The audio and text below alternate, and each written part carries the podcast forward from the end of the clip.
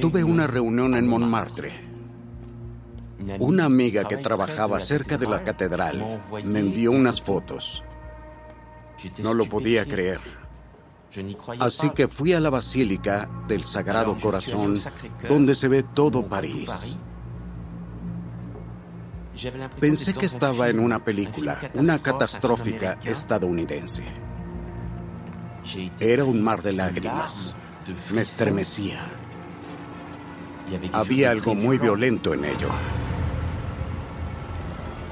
La corona de espinas fue en lo primero que pensamos.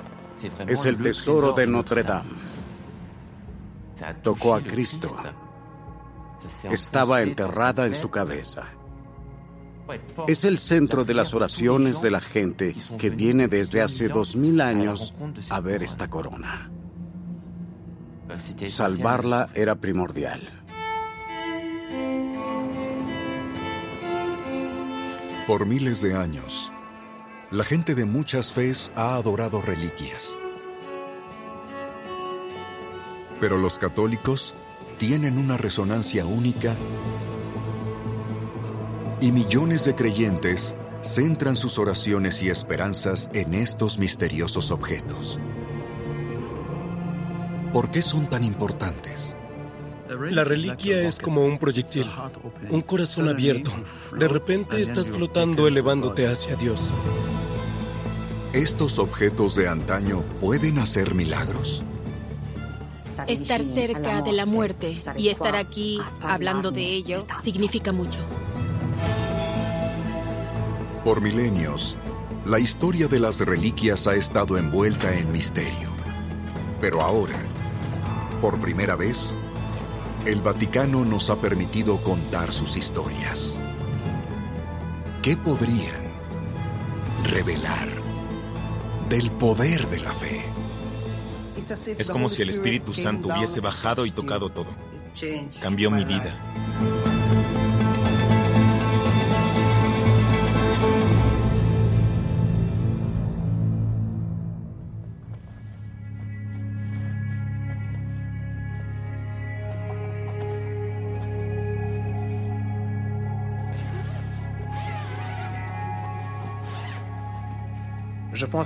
En verdad creo que el haber estado ahí fue una bendición.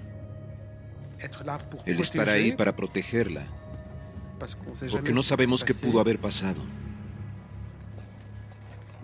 Nosotros somos los guardianes. Estamos listos para, para hacer lo que sea necesario por proteger esta reliquia invaluable.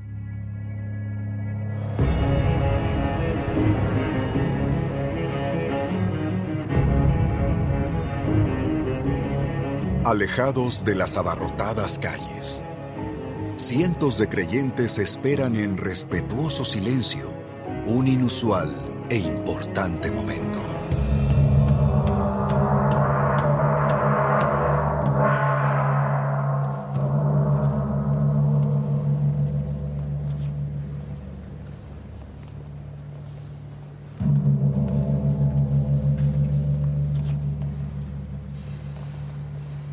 Sacada de una bóveda secreta, la reliquia más icónica de todas. La corona de espinas.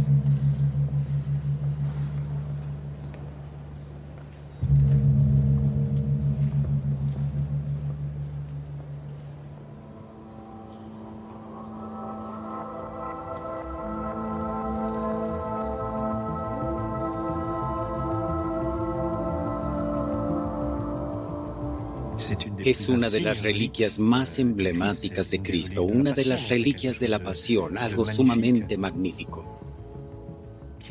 Tiene un valor extremadamente importante para la historia de la Iglesia de nuestro país y para la devoción en general. Se cree que contiene poderes milagrosos. Pero quizá uno de los más grandes milagros es la misma historia de sobrevivencia de la corona de espinas. Por miles de años, esta preciada reliquia ha sido enormemente protegida por emperadores, reyes y ahora por los fieles del mundo. Nosotros somos los guardianes de este, de este gran testimonio de amor. Y eso no tiene precio.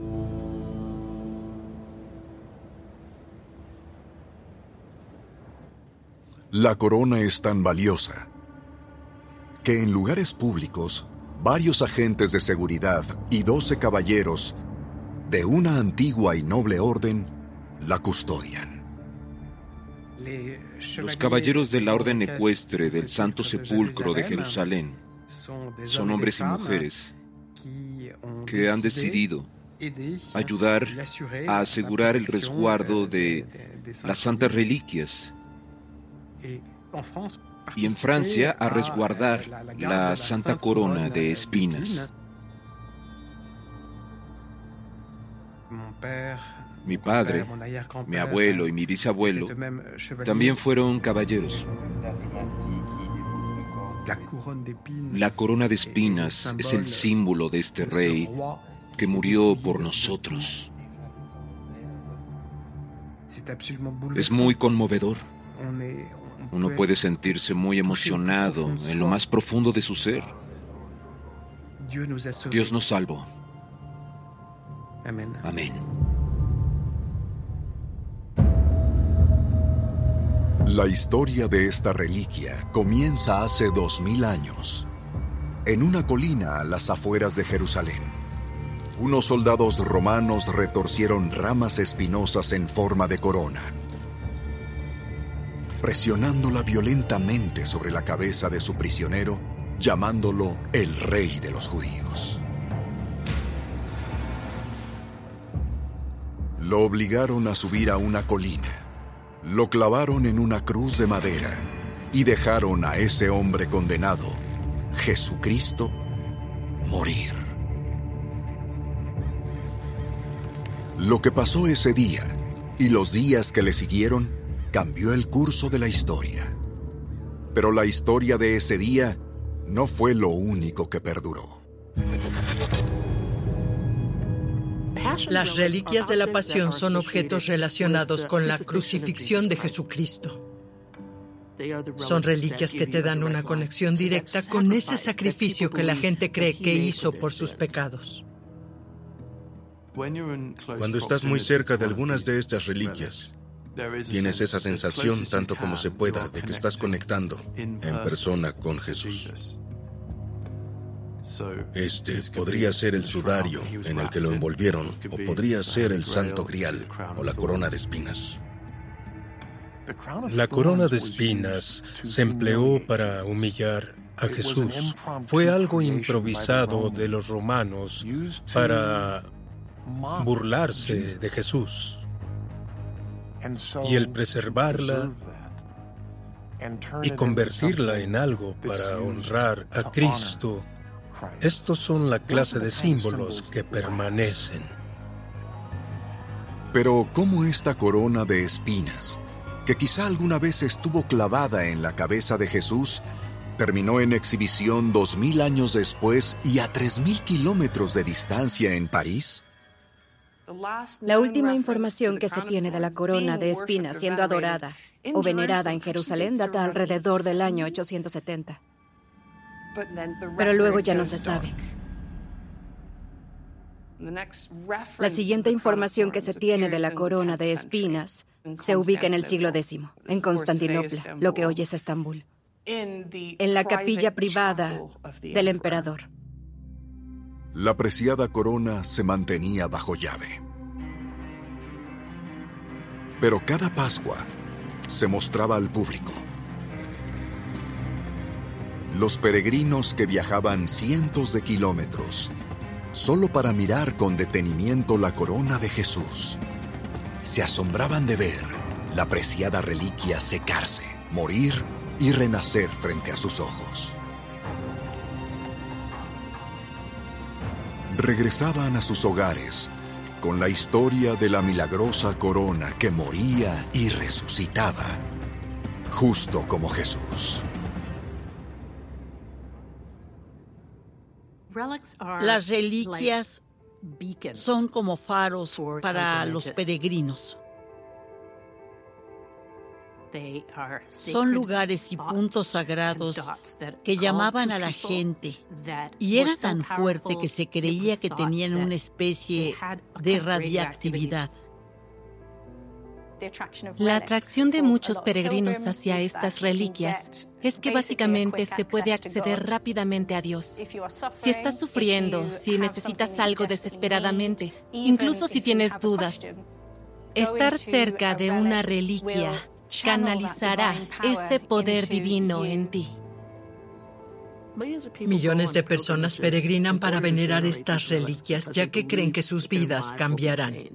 Esto es por lo cual se han realizado peregrinaciones por miles de años y hasta la fecha se realizan.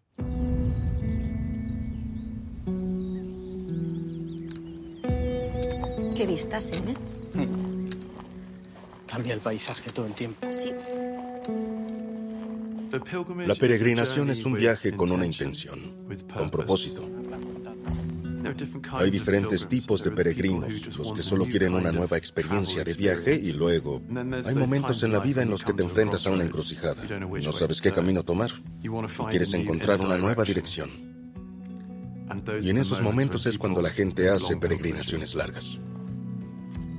Los peregrinos de todo el mundo van a España cada año, atravesando alrededor de 500 kilómetros por todo el país desde los Pirineos, en el norte, hasta la ciudad de Valencia, en el Mediterráneo, rehaciendo la ruta que creen que hizo la más controversial y codiciada reliquia de todas, el Santo Grial. La parte que más me llega de toda esta historia es la parte de estar siguiendo la pista de algo que sucedió hace más de 2000 años y que exista la posibilidad de seguir esa ruta eh, me parece algo maravilloso. Para muchas personas, peregrinar es una experiencia única en la vida y para otros es parte de la práctica diaria de sus creencias. Esta es mi tercera peregrinación, pero no la última. Estoy haciendo la peregrinación del Santo Grial. En primera, para ayudarme a mí misma a crecer como persona. Entras en un silencio muy parecido al de la meditación, viviendo el aquí y el ahora, lo que es muy complicado en la vida diaria. En segunda y no menos importante, porque cuando descubres el poder del Santo Grial, el cual es el más buscado en la historia, es como increíble. El Santo Grial es de suma importancia para muchos creyentes. Es la conexión más directa con Jesús. Se cree que es el cáliz que Jesús usó en la última cena. Pero mantiene este lugar de suma importancia, no solo en la teología cristiana, sino en la tradición cristiana y en los relatos, lo que lo ha impregnado con cierto poder. Estamos en un punto icónico del Camino del Santo Grial, en el castillo de Loarre. ¿Y por qué es importante este punto? Porque aquí se cuenta que habían monjes guerreros que protegieron durante mucho tiempo el Grial. ¿Vamos?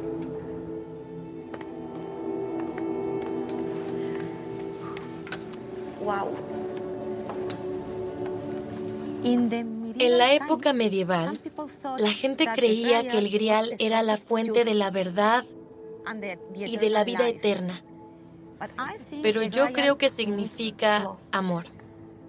Este fue el cáliz que Jesucristo tenía en su mano durante la última cena, dando ese hermoso mensaje, amen a su prójimo como a ustedes mismos. Alex, ¿ves un grial ahí? Sí, sí, así es. Y estos eran los monjes protegiendo el grial.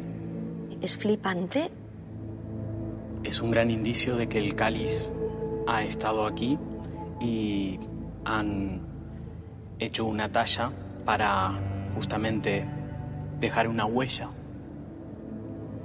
Wow. Yo vuelvo a estar emocionadísima, de verdad es que se me ponen los pelos de punta. Sí.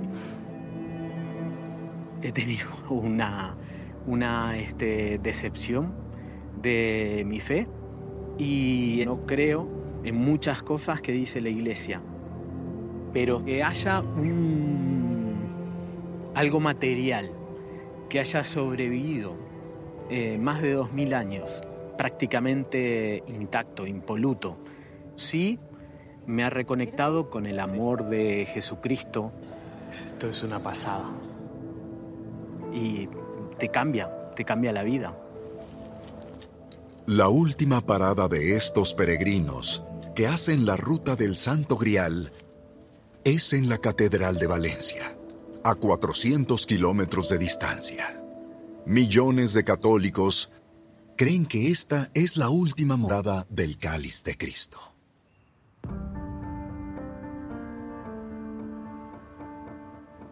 Venerado por papas, este cáliz está guardado en una exquisita capilla lateral de oro bajo llave.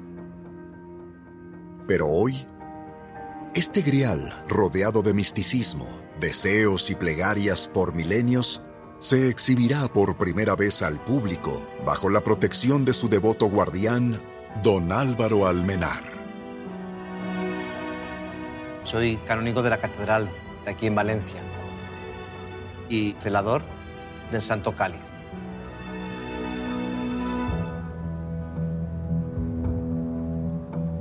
Estoy viendo con mis ojos lo mismo que vio Jesús, ¿no?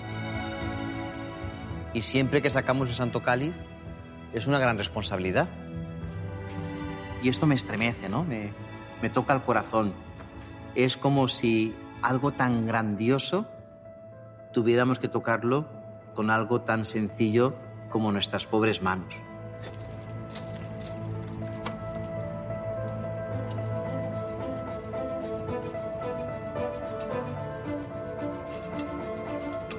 Lo que nunca me iba a imaginar y siendo custodio del Santo Cáliz. Porque yo de pequeñito veía el cáliz encerrado en su hornacina, protegido por la seguridad, viéndolo como algo así muy imposible de tocar pero ahora pues veo que el Señor me permite el acercarme a Él. Soy el que lo protege y el que lo ofrece a la gente cuando vienen las peregrinaciones. Para Cristina y Alejandro, tener por fin la oportunidad de ver el Santo Grial significa el final de su transformadora peregrinación. ¡Qué emoción, qué emoción! ¡Wow! Qué bien. Me cuesta respirar de la emoción, la verdad. Hemos llegado. Falta poco. Ya estamos, ya estamos.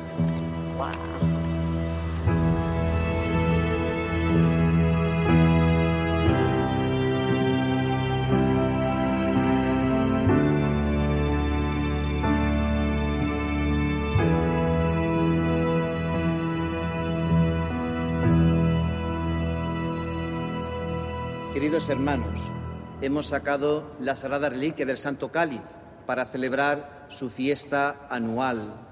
Le pedimos al Señor que contemplando esta reliquia sagrada podamos renovar nuestra vida cristiana. Alabado sea por siempre esta reliquia que nos debe llevar a contemplar el misterio santo de nuestro Señor. Si vas a Valencia y te encuentras frente al Santo Cáliz, te sientes ahí, ¿no? Sientes que viajaste dos mil años en el tiempo. Tu fe vive, porque esta historia vive, porque en lo que crees está frente a tus ojos. Es un objeto importante, de eso no hay duda. Pero si es el verdadero santo cáliz de la última cena o no, es algo que no podemos decir. El Santo Grial es un enigma. La verdad es que existen muchos cálices que se dice son el cáliz de Cristo. Como con muchas reliquias, la historia se ha tergiversado tanto con las leyendas que ha sido difícil develar la verdad, por lo que la búsqueda del Santo Grial continúa. Por siglos, los peregrinos han contado historias del poder y los milagros de las reliquias durante sus viajes de fe y descubrimiento. Pero el viaje más grande de todos lo han hecho las reliquias. Y ninguna más que otra que la corona de espinas, cuya singular historia vive en el corazón de una nación.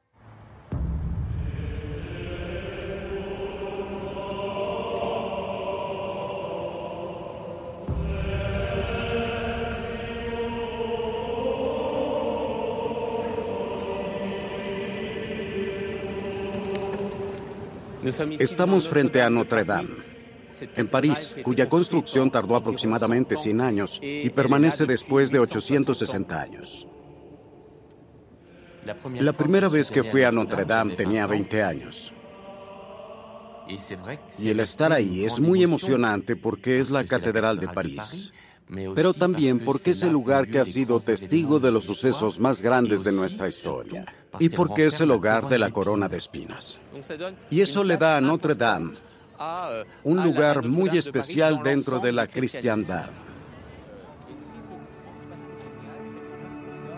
Pero ¿cómo esta frágil reliquia, que fue vista por última vez en la capilla privada de un emperador bizantino, terminó en París?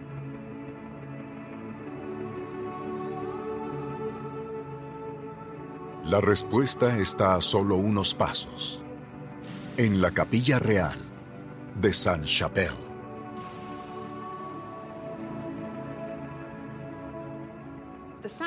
Saint-Chapelle es totalmente diferente a cualquier otra capilla en Europa. Sus paredes están principalmente hechas de vidrio y su interior de oro. Se siente como si caminaras en la luz.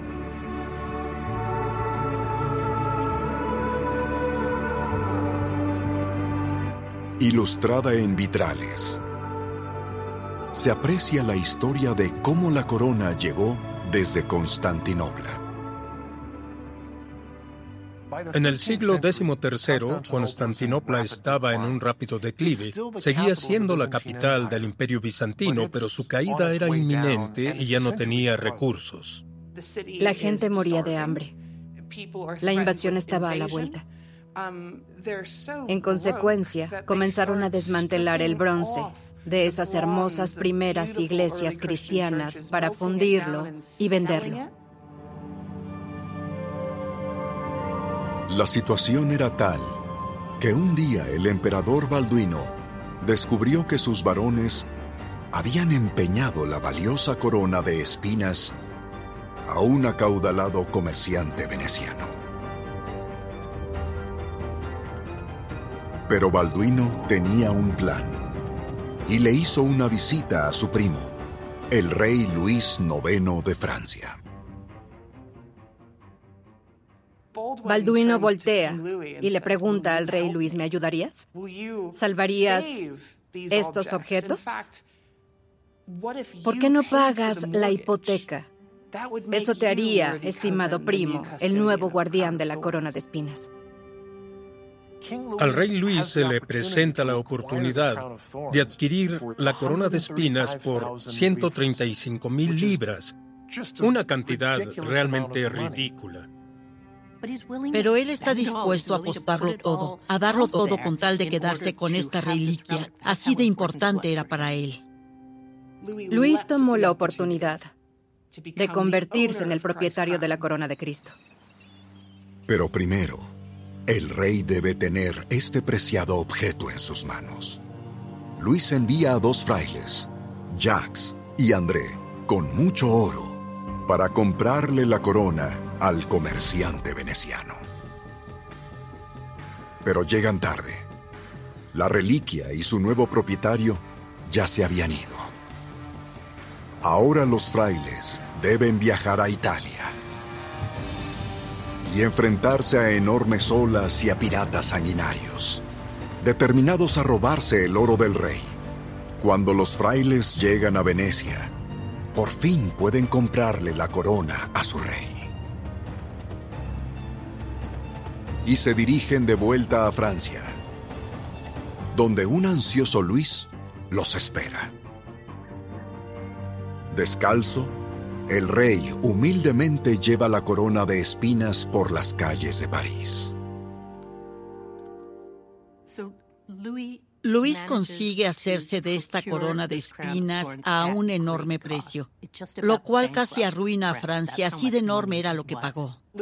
El rey ya era muy devoto, pero también se percató de que esta era su oportunidad de mostrarle al mundo entero su superioridad, para así aumentar su poder en toda Europa, como si Cristo lo hubiese coronado. El hecho de tener la corona colocó al rey por encima de otros reyes. El rey de Francia es quien tiene la corona de espinas y es él quien la salvaguarda. Por cientos de años, la corona estuvo salvaguardada en la capilla Saint-Chapelle, como la posesión más atesorada y privada de los reyes de Francia hasta 1789, cuando la monarquía y la corona se vieron amenazadas por la revolución. Fue un gran desafío al derecho divino de los reyes. La corona es el símbolo del rey, lo que entonces era peligroso. Durante la Revolución Francesa existía este profundo miedo de que los revolucionarios destruyeran la corona de espinas, por lo que el rey Luis XVI tuvo que esconderla para protegerla. El rey Luis XVI sería decapitado por los revolucionarios, pero gracias a sus acciones y las de sus ancestros, la corona de espinas prevalece. Después de 1803 existía el deseo de recuperar estos objetos perdidos, ocultos, desde la Revolución, los que sobrevivieron, y llevarlos a Notre Dame, en donde tendrían una función mucho más cívica, porque de alguna manera serían para la comunidad, no solo para el rey o el gobernante.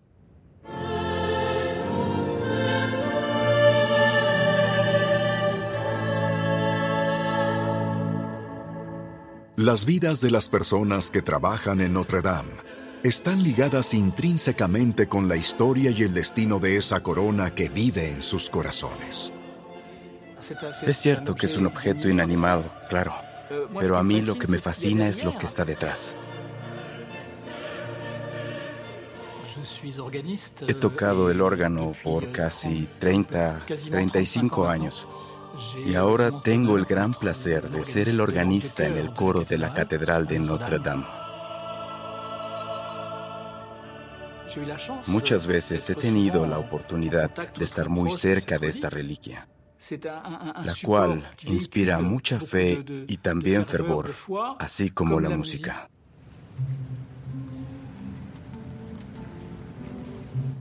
Notre Dame es nuestro segundo hogar. Estamos aquí todas las tardes. Tocamos en todas las misas, más de mil de ellas al año. Tenemos en exposición la corona de espinas, lo que le permite a la gente venir a venerarla. Es un momento absolutamente mágico. Ya seas creyente o no, ver a toda esa gente que viene a venerarla es en verdad muy conmovedor. Es una maravilla ver las reacciones de la gente cuando está frente a ella. Las personas quedan tan maravilladas que no dan crédito a lo que ven. Las ves conmovidas o con lágrimas en los ojos.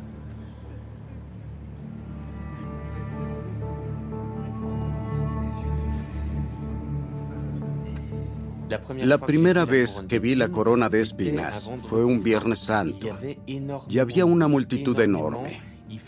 La espera para acercarte es muy larga, pero cuando estás frente a ella, parece que te quedas solo.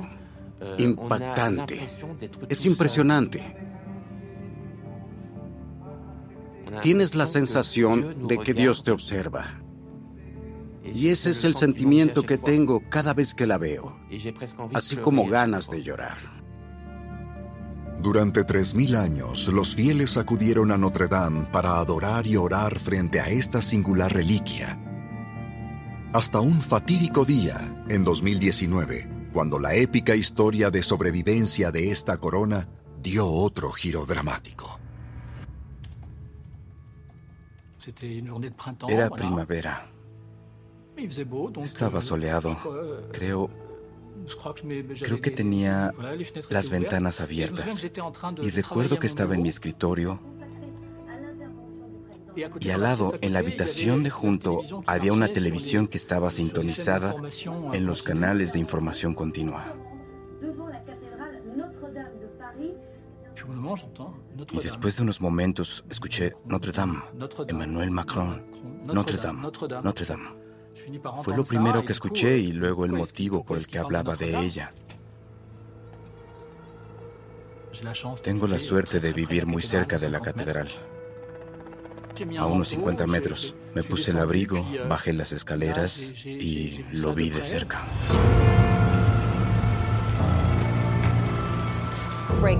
Noticias de última hora. En París, la Catedral de Notre Dame está en llamas. La gente se encuentra en las calles viendo las columnas de fuego provenientes de la Catedral de Notre Dame, que se observan desde todo París. Me encontraba en el Ministerio de Cultura. El teléfono no dejaba de sonar. Recibí un centenar de mensajes. Y el primero que leí decía, supongo que ya sabes qué sucede. Y yo no sabía nada.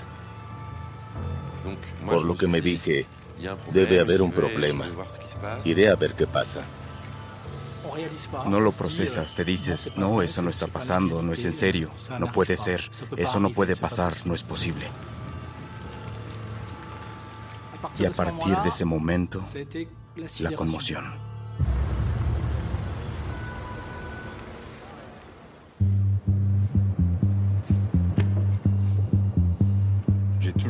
Siempre quise ser bombero desde niño.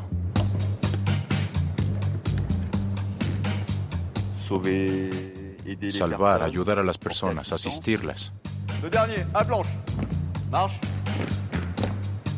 Es mucho más que un trabajo, es una pasión. Todos los días son diferentes. Ese día nos reunimos para tomarnos un café, para charlar sobre ciertas cuestiones antes de revisar que nuestro equipo funcionara correctamente. Y uno de mis hombres llega a mi oficina y me dice, subteniente, Notre Dame está en llamas. Y le dije, no bromeas, no es posible. Notre Dame en llamas es algo inconcebible para un parisino, incluso para un bombero.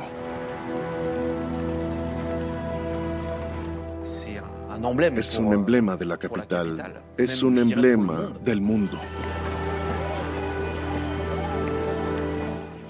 Salimos por el túnel de Leale, justo enfrente de la catedral. Y en ese momento vi la aguja totalmente en llamas.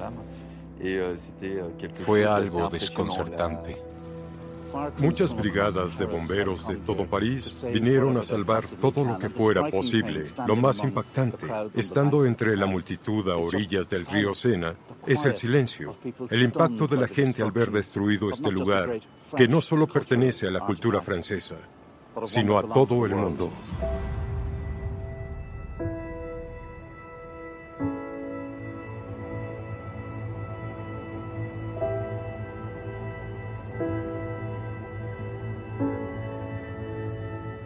Solo es un edificio. Pero nosotros siempre estábamos ahí. Era nuestro hogar. Fue difícil porque no podíamos hacer nada. Por eso lo fue. Perdón. Lo lamento. Todavía lo recuerdo. Necesito un momento. Pensé que ya lo había superado.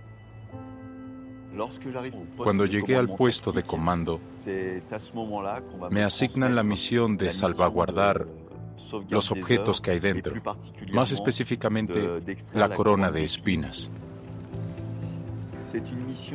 Fue una misión poco usual, fue algo nuevo para mí. En muchas ocasiones mi padre me llevó a la catedral. y en ese entonces vi las pinturas, las esculturas, pero no tenía idea de que la corona de espinas se encontraba en Notre Dame. Temíamos que se deshiciera, que desapareciera en el fuego. Fue algo realmente muy angustiante.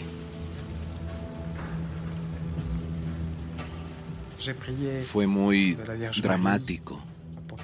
Le pedí a la Virgen María que protegiera esta invaluable reliquia. La corona de espinas de Cristo es mucho más importante que la Catedral de Notre Dame, la cual podemos reconstruir. Salvarla era primordial.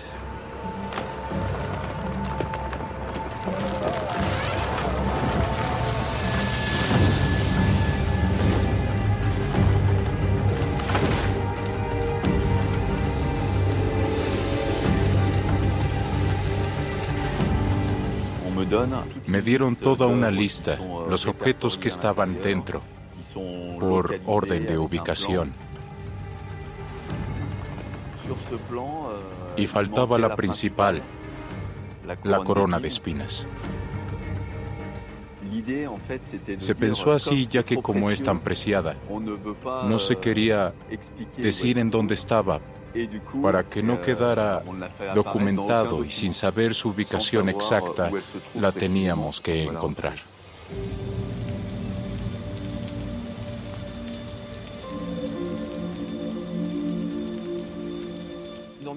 Fue algo que como bombero nunca había visto. Llovían cenizas. Olía a madera quemada como si estuviéramos frente a un incendio forestal. Y el techo que en cualquier momento podía colapsarse sobre nosotros. Los bomberos continúan tratando de apagar las llamas, pero parece que sus esfuerzos no dan resultado debido a la magnitud del incendio. Esperamos que lo logren. Teníamos que actuar rápido. Revisamos debajo de los altares, detrás de las pinturas, sillas y mesas. No sabíamos en dónde buscarla. El incendio comenzó cuando la iglesia cerraba para los visitantes. Las llamas consumen el techo y ahora el humo espeso y pesado viaja sobre el corazón de París, mientras las llamas asolan la catedral de Notre Dame. Innumerables invaluables objetos y obras de arte están en peligro.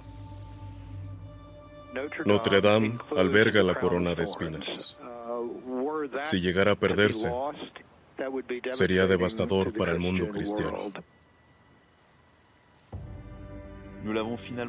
Al final encontramos en un marco de cristal una corona dorada de espinas. Y en ese momento pudimos sacarla.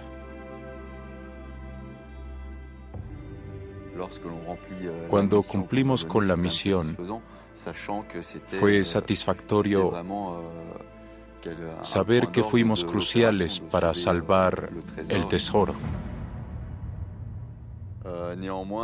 Y aunque la celebración fue breve, al salir de la sacristía, me entero de que la corona es una copia de exhibición. Me quedé sin palabras.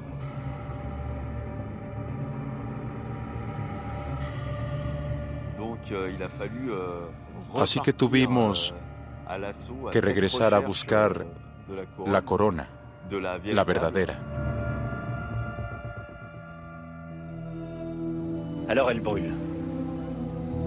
Elle brûle et je sais cette tristesse, ce tremblement intérieur ressenti par tant de nos concitoyens. Mais ce soir, je veux aussi avoir un mot d'espérance. Je veux avant toute chose avoir une pensée et des remerciements pour les sapeurs-pompiers de Paris. Près de 500 d'entre eux, depuis plusieurs heures, se sont battus contre les flammes et se battent encore. Se sabía que había algo único en la catedral que no podía perderse, que no podía quemarse, que habría personas que, a pesar del riesgo, irían a buscar eso que se necesitaba salvar. Llegó el administrador de la catedral. Nos dijo que estaba en una caja fuerte, pero estaba algo conmocionado y dudó para decirnos en dónde se encontraba. Recuerdo que vi una caja gris que al principio creí que era un transformador. Pensé, ahí está.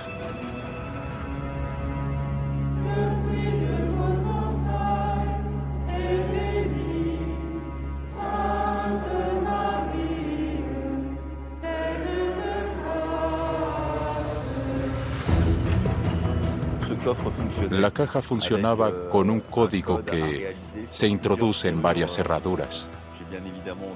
Por supuesto le pedí al administrador ese código, pero todo era un caos y él no podía recordar el famoso código. Teníamos que buscar otra manera de abrir la caja. Me comuniqué con el puesto de mando para solicitar maquinaria para abrir la caja fuerte. Pero en el proceso, el administrador consiguió el código y finalmente pudimos abrir la caja. Y pudimos sacar la corona de espinas justo en el momento en el que íbamos a cortar. Le feu venait d'être vaincu, à peine. Les pompiers avaient arrêté l'incendie en prenant les risques les plus extrêmes. Ce que nous avons vu cette nuit, ensemble à Paris, c'est cette capacité de nous mobiliser, nous unir pour vaincre. Este incendio, no me atrevería a decirlo, pero algo así de dramático, de terrible, tuvo un efecto positivo. El incendio de Notre Dame le hizo ver a los franceses lo afortunados que son de tener la corona de espinas en Francia. Y así es. Así es. Este es otro capítulo en esta gran historia. Los bomberos sabían que no solo salvaban un edificio, sino también el alma de Francia y de la cristiandad.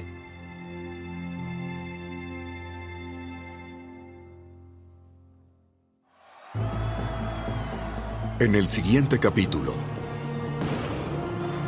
por miles de años se ha creído que las reliquias conceden milagros. No creo poder explicar lo que pasó, pero creo que el Santo Rostro me salva cada día. ¿Qué podría ser más evidente de que Dios está presente que esto?